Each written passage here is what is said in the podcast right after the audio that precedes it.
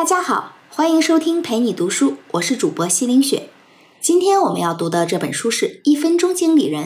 这本书呢是管理学领域当中的经典著作，已经写成了三十多年的时间，一直畅销，被翻译成四十多种语言，在全球累计销售高达一千五百多万册，常年在《纽约时报》《华尔街日报》这样大媒体的畅销排行榜第一名。它的作者有两位。一位是肯·布兰加，另一位是斯宾塞·约翰逊。布兰加博士是一个在全球都很有影响力的管理学家，同时呢，他还有自己的管理咨询公司，在写作和演讲上非常有经验，写过很多本的管理学经典著作。而约翰逊博士呢，是畅销书《谁动了我的奶酪》这本书的作者。所以他们都有一个很重要的特点，就是他们很擅长把复杂的问题用简单的形式讲清楚。所以这本书是一本特别注重实效和实战的书。这本书的开篇序言是海尔集团的张瑞敏董事长写的。他在序言中就说：“一分钟经理人这本书特别实用，他给管理人员提供了一个很有效的方法。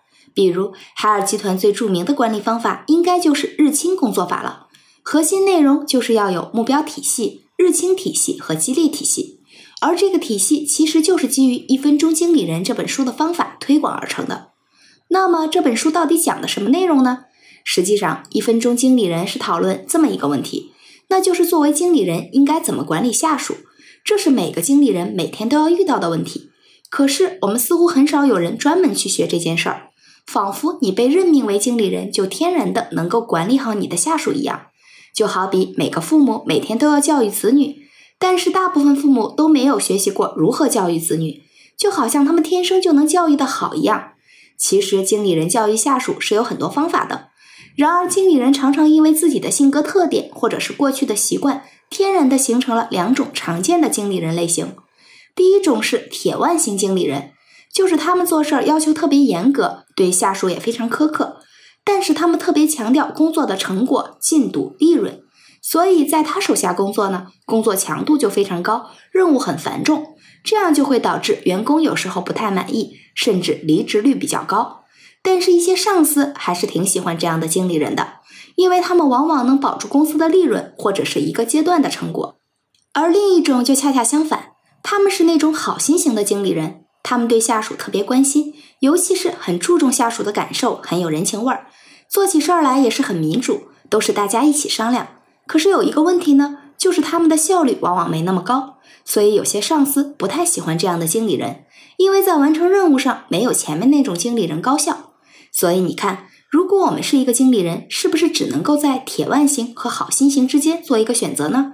我们有没有可能成为一个既让员工满意也让公司高效的经理人呢？这就是本书要解决的问题。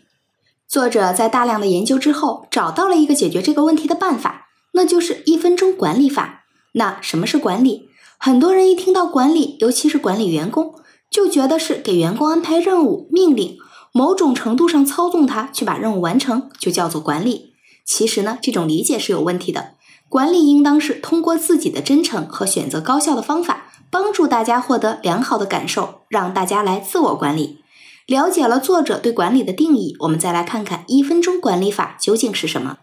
作者把一分钟管理法分成了三个部分。他们是一分钟目标、一分钟称赞和一分钟更正。我们先来说第一个一分钟目标。说起制定目标，听起来简单，每个经理人每天都在做这件事儿，可是制定的效果差别就很大了。你可以到公司做这样一个实验，你去问问经理人，你觉得小王他在完成什么样的任务？然后你再去问问小王本人，听听他怎么说，你可能会得到两个完全不同的答案。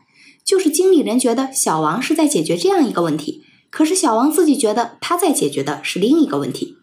网上就有这样一个段子：马云说：“哎，秘书，你去给我买个肯德基。”过了半个小时，秘书回来了，拿着笔说：“买好了，四十六亿美元。”这个段子其实就说了这么一种情况：经理人呢，经常会遇到员工提交的工作成果根本不是自己想要的。实际上，这种情况发生的原因在于，经理人和员工之间并没有达成一致的目标，所以制定目标这件事情并没有想象的那么简单。那怎样才能避免上面的那种情况呢？首先，你得知道，制定目标它不是一个领导给下属单方面布置任务的过程。一个目标的制定应当是领导者、下属、同事大家一起协商完成的，因为这个过程中大家达成统一的共识非常重要。经理人和员工一起制定目标，还必须理解一个好的目标它由三部分构成，那就是目标本身、衡量标准和完成期限。以这个标准来衡量的话，买肯德基这件事儿应当这样做：首先，你得明确目标本身是什么，你得明白是现在吃还是晚上吃。是在室内吃，还是打包去外面吃？是买给马云自己吃，还是给一块开会的同事一起吃？其次，还要有准确的衡量标准。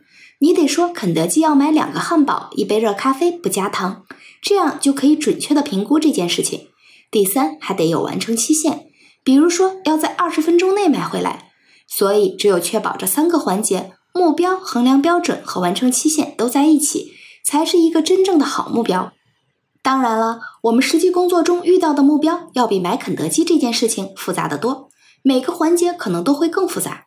这个时候呢，作者就建议把这些相对复杂又重要的目标单独拿出一页纸写下来，在这个过程中，把你的目标到底是什么，衡量的标准是什么，截止的日期有几个阶段，都清清楚楚的写下来，让你每个目标花个一两分钟的时间就能看完。这个就是一分钟目标的意思。那你可能会觉得一个目标一页纸写一两分钟，那我要是有二十个目标，每天光看这些目标就得快半小时呀。这个时候呢，作者建议我们要用到二八原理。我们百分之八十的成功来自于百分之二十的目标。作为一个经理人，一个重要的职责就是和下属一块找到那百分之二十的目标，和他们一起达成共识，对这个目标进行设计。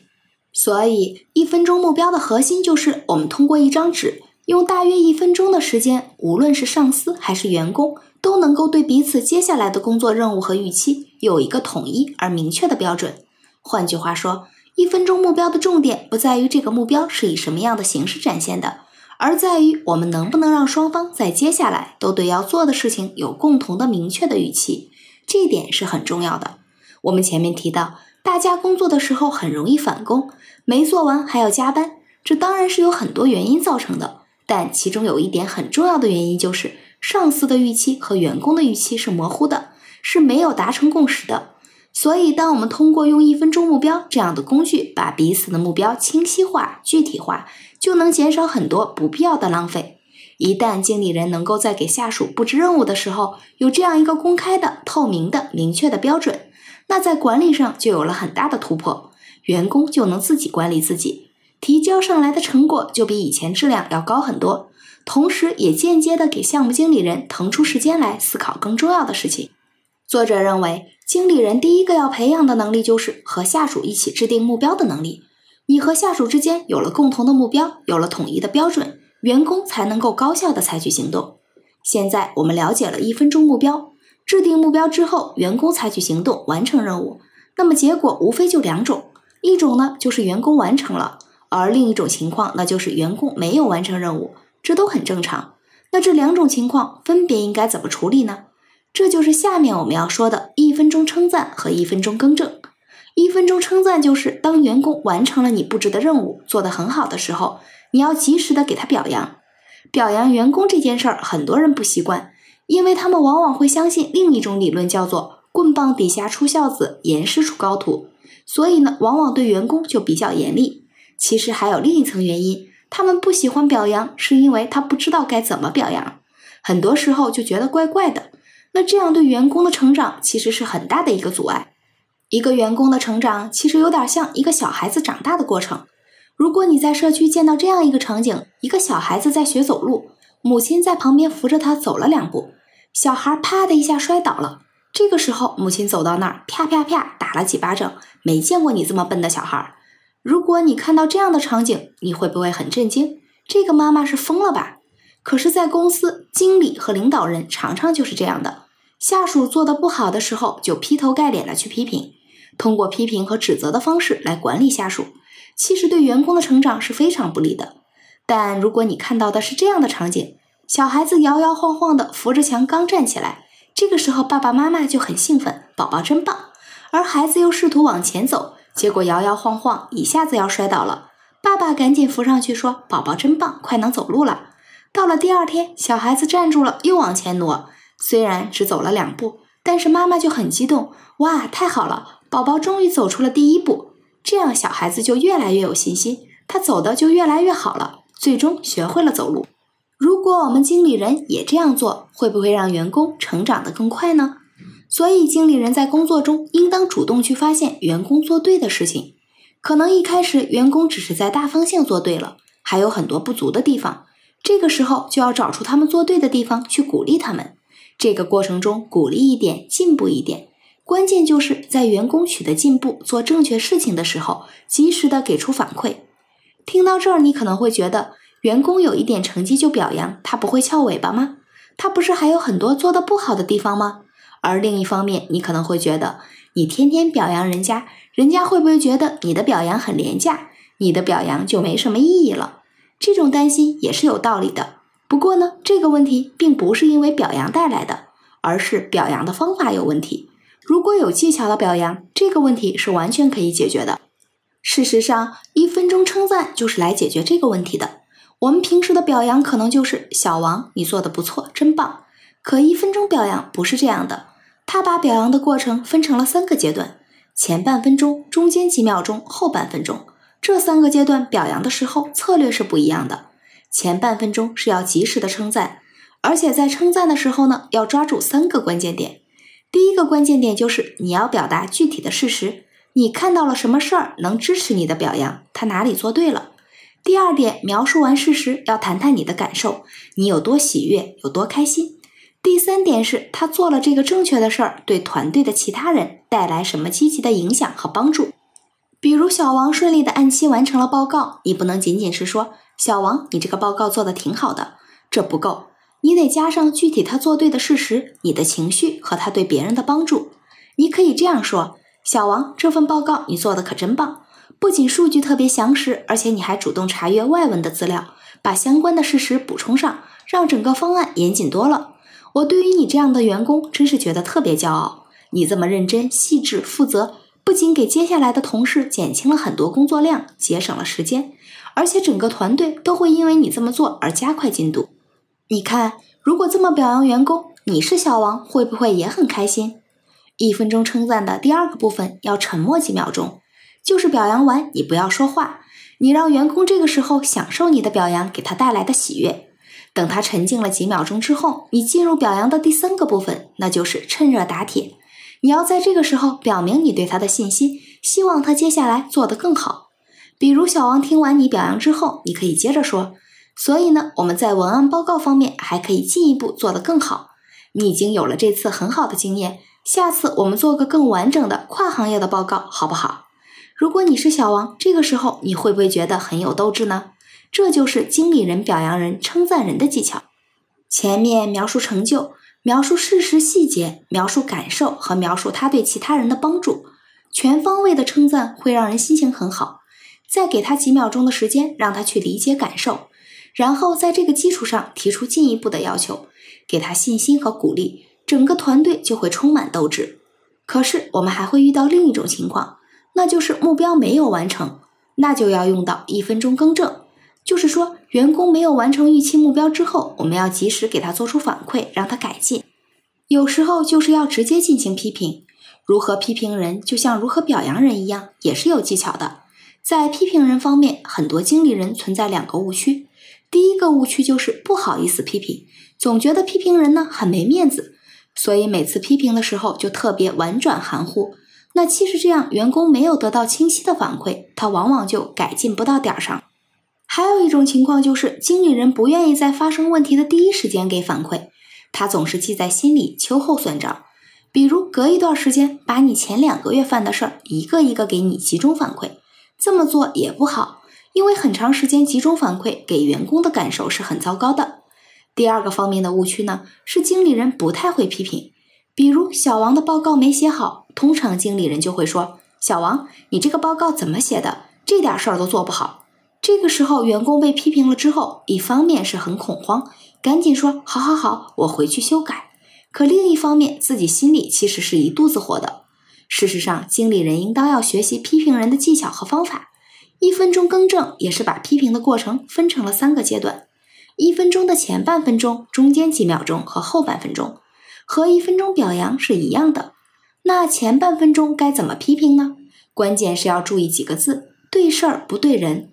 也就是这个时候要批评员工做错的事情是什么，把沟通的重点放在犯的错误上，让他了解什么是错的。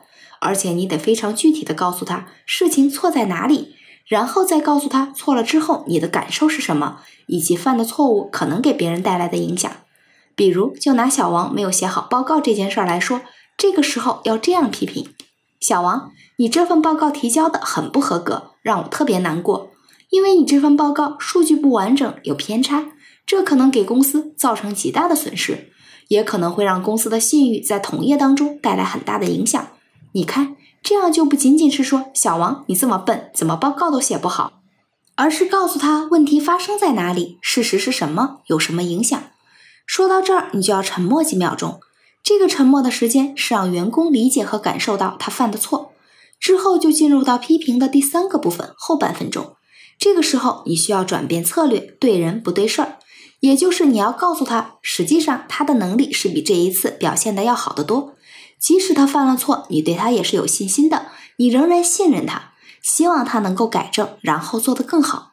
你可以继续说：“小王啊，其实你过去一直是很细心和认真的，我相信你能够做出比这次好的方案。我希望你能够认真总结这次经验，在接下来我们重新提交方案的时候，给大家一个惊喜，好不好？如果你是小王，愿不愿意改进呢？这就是一分钟批评。”在一分钟批评中有一个很重要的关键，那就是你必须把员工做的事情和员工这个人的价值区分开来。你必须区分行为和员工自身本身，这两者是不一样的。事情做错了那是行为的问题，但人的价值是好的。如果你因为员工做错的事情就去否定这个人的价值，说他笨，说他人品有问题，那你就打击了他的信心，让他怀恨在心。如果你能够区分事情没做好是事情的事情，人就是逐步改进自己的方法，让事情做得更好的过程，那你就可以给他信心，让他更有动力在接下来做得更好，这样你的一分钟批评才真正的有效。好了，我们来总结一下今天的内容。这本书是教我们如何做一个合格的经理人来管理下属，这个过程中就要有三个部分：一分钟目标、一分钟称赞和一分钟更正。事实上，本书的核心观点是：如果我们要管理好别人，就要及时的给出正确的反馈。一分钟管理法的三个组成部分——目标、表扬和批评，其实是分成了两个部分。第一部分目标就是给我们的反馈设定一个标准，没有目标怎么反馈？而第二个部分批评和表扬都是对这个目标给出的两种反馈类型，一种是做正确后的反馈，一种是不正确后的反馈。当做正确了，给出的反馈就是一分钟的称赞，从事实、感受和积极影响表扬，然后再沉默，让他享受这种喜悦，最后再给他下一步的鼓励和支持。那一分钟的批评也是类似的，先描述他错的事实，对事儿不对人，然后沉默，让他理解感受，最后再对人不对事儿，相信他的价值，让他接下来更有信心，做得更好。其实呢，一分钟管理不仅仅能用在经理人管理下属，只要我们想要管理别人、影响别人、按预期行动，都可以用这个方法。他们的道理都是相通的。今天这本书我们就读完了，感谢关注陪你读书，欢迎点赞分享，同时打开旁边的小铃铛，我的最新更新会第一时间提醒你。我是主播西林雪，我们下次再见。